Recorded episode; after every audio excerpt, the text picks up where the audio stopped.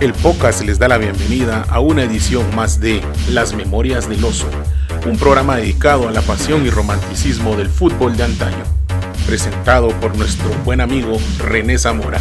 Esto inicia ahora.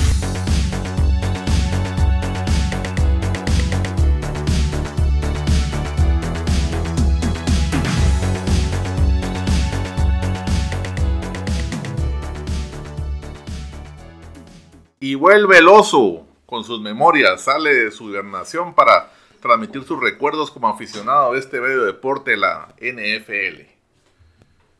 Ah, los Cafés de Cleveland. Es un equipo bastante, bastante difícil para su afición. Una afición muy fiel. Los ha seguido en momentos realmente duros. Y que no, no da vistos de querer levantar. Yo, yo creí que hace dos años iba a ser la sensación, pero eh, no, no, logró consolidarse. Esperemos que luego de ya, haber ido a playoff en esta temporada, pues mejor. Es un equipo, yo particularmente quisiera verlo ganar un supertazón. Después de los Bills de Buffalo, quisiera verlos ganar a ellos un supertazón. Pero entremos en materia. Vamos a hablar de estos cafés en la década de los 80 los Cafés de Cleveland fueron uno de los, de los equipos eh, fundadores de la AFL, en los, la vieja AFL de los años 40.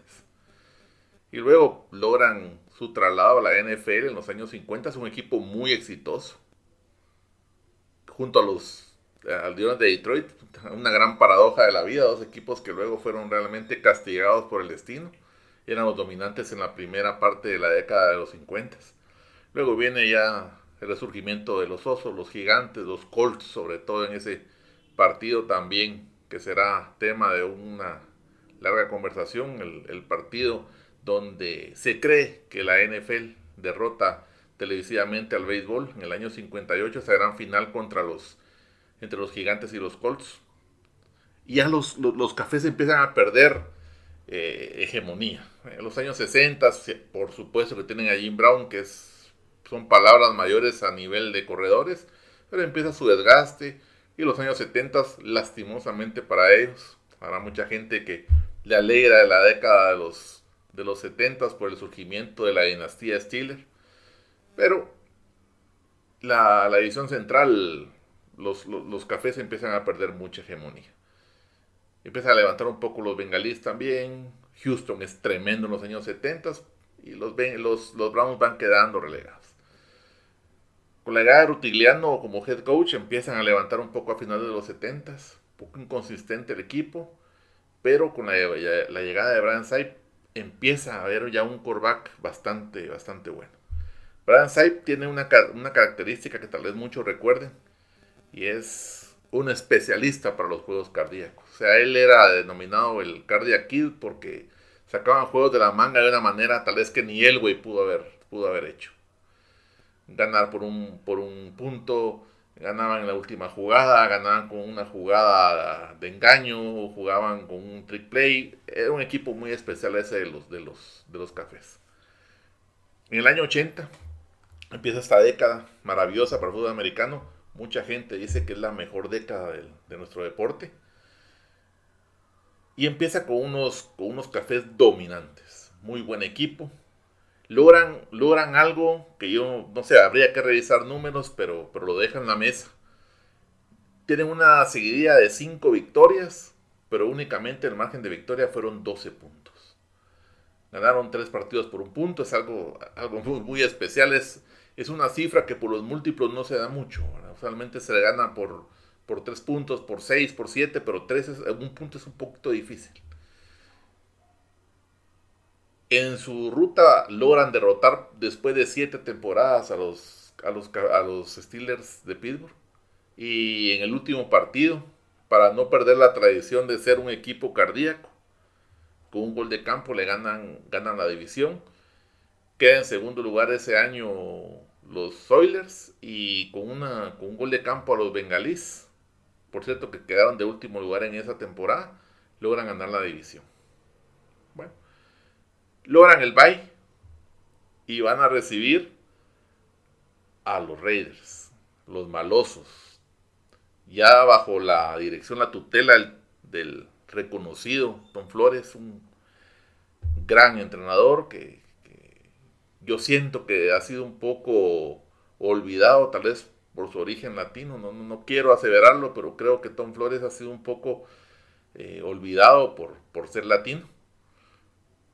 Y llegan a, al viejo estadio municipal, la vieja perrera, esa perrera de tanto recuerdo, la perrera que tiraba huesos a sus rivales, la perrera que hizo que se cambiara Seattle de lado en el año 88 por la cantidad de huesos que estaban tirando en, un primero y gol, cosas de una afición muy fuerte, muy, muy, muy querida para, para los perros. Y llegan a ese día frígido, 13 grados bajo cero, eh, estaba cayendo hielo ese día en, Cleveland. Inicios del año, fue el 12 de enero del año, del año 81, la temporada 80. Y rápidamente toman una ventaja a los Raiders de 10 puntos.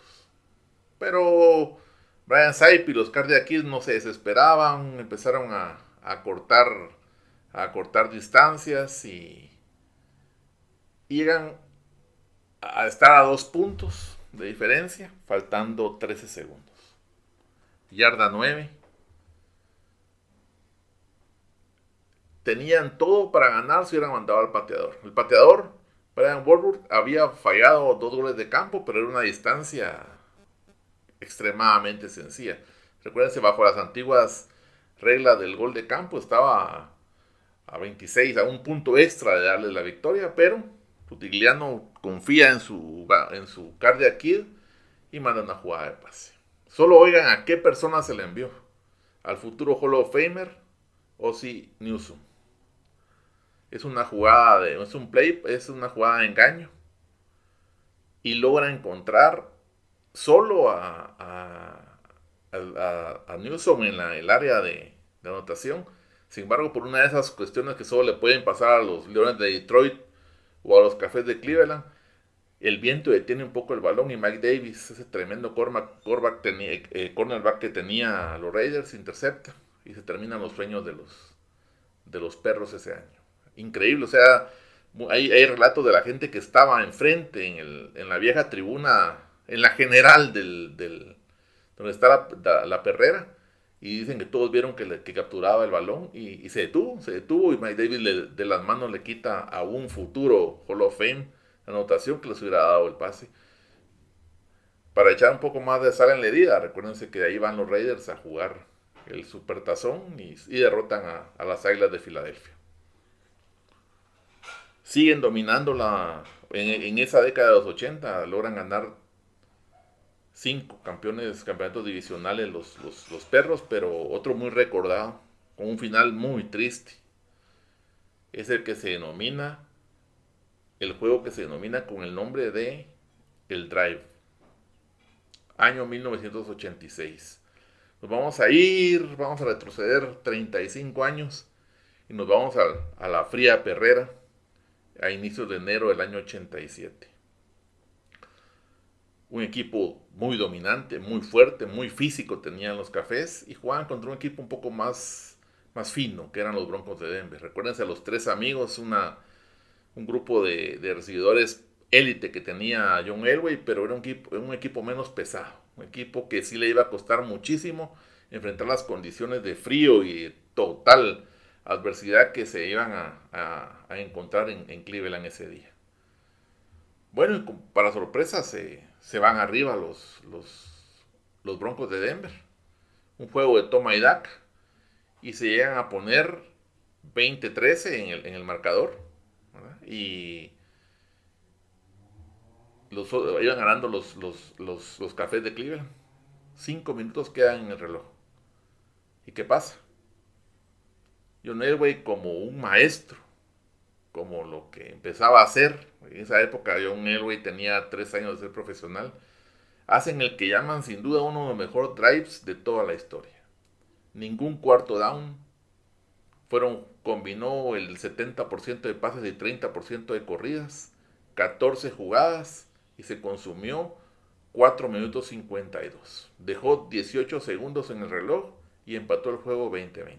La moral de los perros estaba totalmente por los suelos seis intentos de saque y logró escabullirse para sacar jugadas. Eh, le marcaron incluso un penalti a, los cafés cuando habían recuperado un fumble. Creo que eso, eso afectó mucho a, a, los cafés en esa ocasión. Y en tiempo extra, pues creo que llegaron desarmados y, y ganan los Broncos de Denver. Los derrotan en el estadio municipal con la mejor marca del, de la americana en, esa, en, en ese año. Habían quedado 12-4 con un equipo que se pensaba era el único que podía hacer algo frente a los gigantes de ese año que iban tremendos y pierden. Por supuesto, los Broncos de Denver van a sufrir una tremenda paliza de manos de Lawrence Taylor y de, y de los gigantes de, Nueva York, un equipo muy sólido, con un Phil Sims eh, pletórico, incluso que completó 21 pases seguidos en ese supertazón. Pero bueno, los Broncos llegaron, era su segundo supertazón. Recuérdense que el primer supertazón al cual van los Broncos de Denver, lo pierden contra Dallas. En una de las pocas escapadas que se le pudo, dar Dallas a los Steelers en esa década de los 70, pero los derrota realmente fácilmente. Y era ya su segunda derrota. Año siguiente. Mismos rivales, diferente escenario. El estadio de la Mía Alta. También un clima bastante frígido. Inicios de enero. Ustedes saben que ahí la altura es, pero muy, muy importante en, el Malhai. Los Broncos venían de una temporada mm, esplendorosa, ganaron, eran también el primer sembrado en la, en la conferencia. Y también se decía que eran los únicos capaces de ganarle a los 49. Pero bueno, hablar es fácil. ¿Qué pasó en el terreno de juego?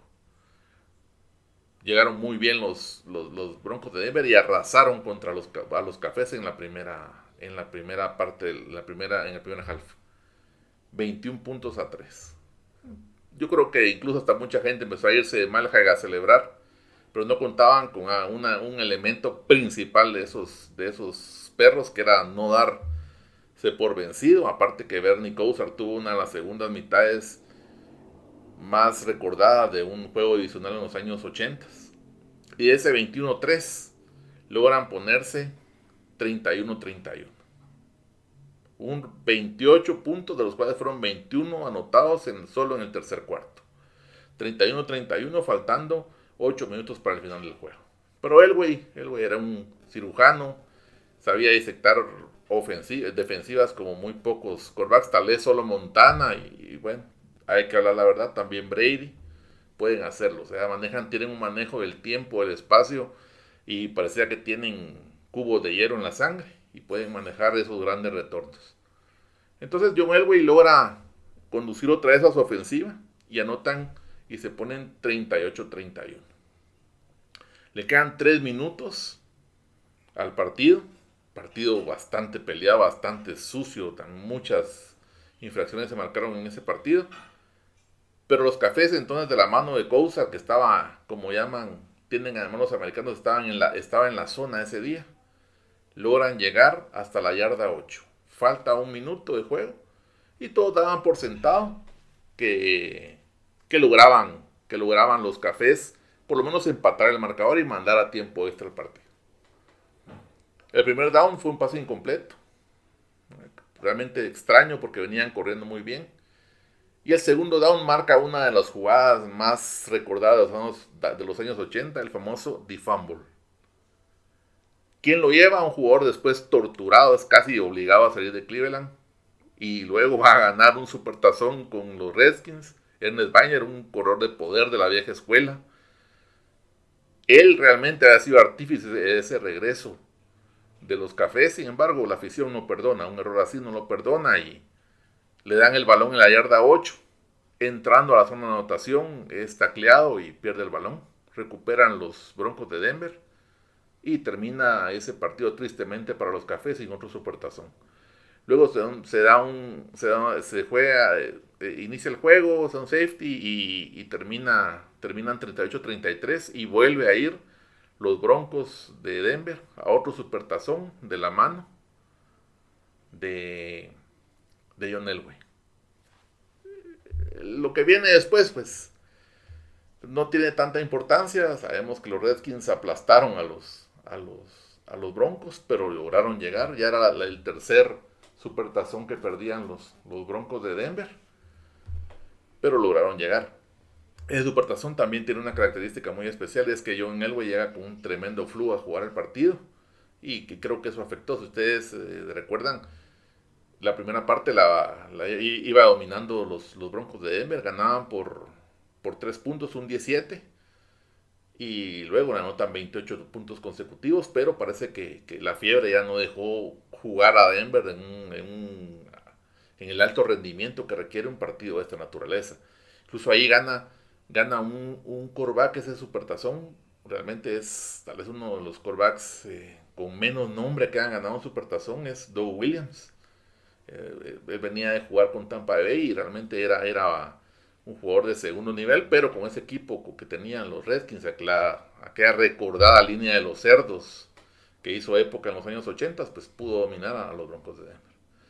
Segunda gran derrota de los, osos, de los, de los pobres cafés. Tenía el corazón destrozado. ¿Qué se podía hacer? Perdieron de las formas más dramáticas esas dos finales.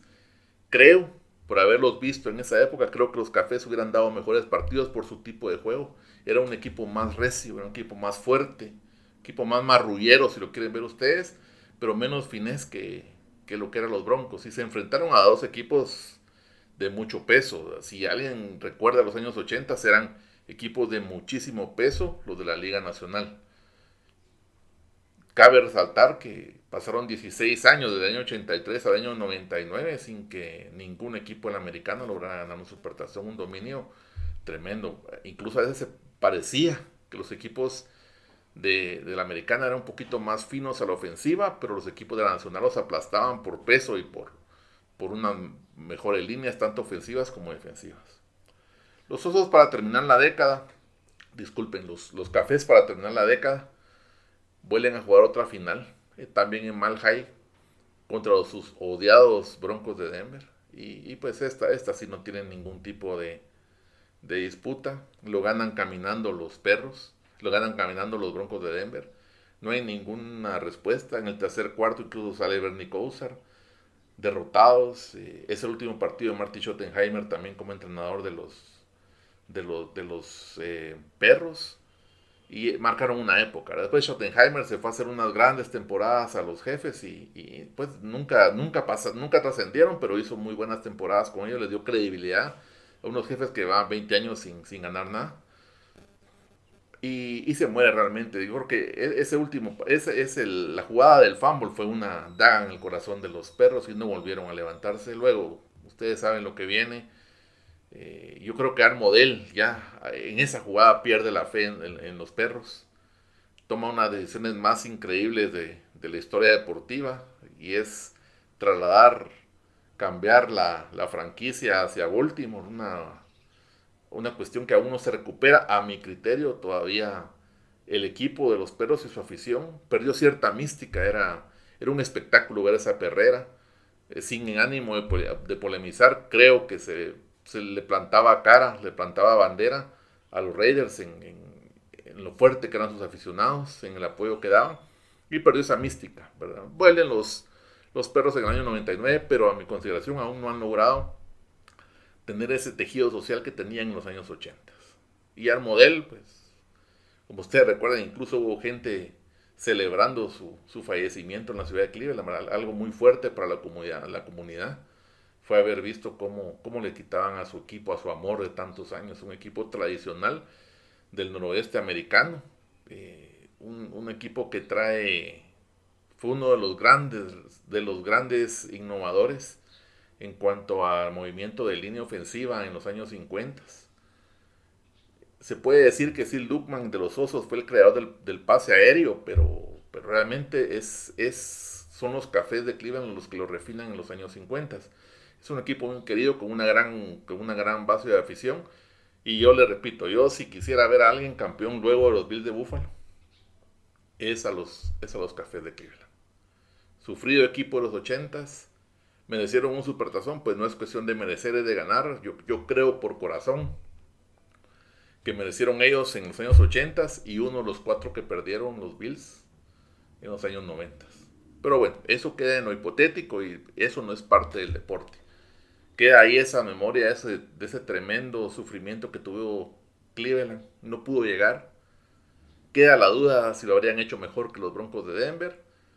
Sin embargo, dos desafortunadas situaciones de juego los hicieron quedar fuera de esos partidos grandes. ¿Qué viene para los perros? Yo creo que si siguen así, si siguen drafteando bien y no poniéndole tanto énfasis a la agencia libre, creo que eventualmente pueden ser un equipo que, retome la, central de la, F, la norte de la FC y que pueda ganar un supertazón. Espero les haya gustado este, estas pequeñas memorias de un aficionado que, tuvo la oportunidad de vivir esas grandes épocas del fútbol americano y que ahora tiene el gusto de, de conversar y transmitirlas a ustedes.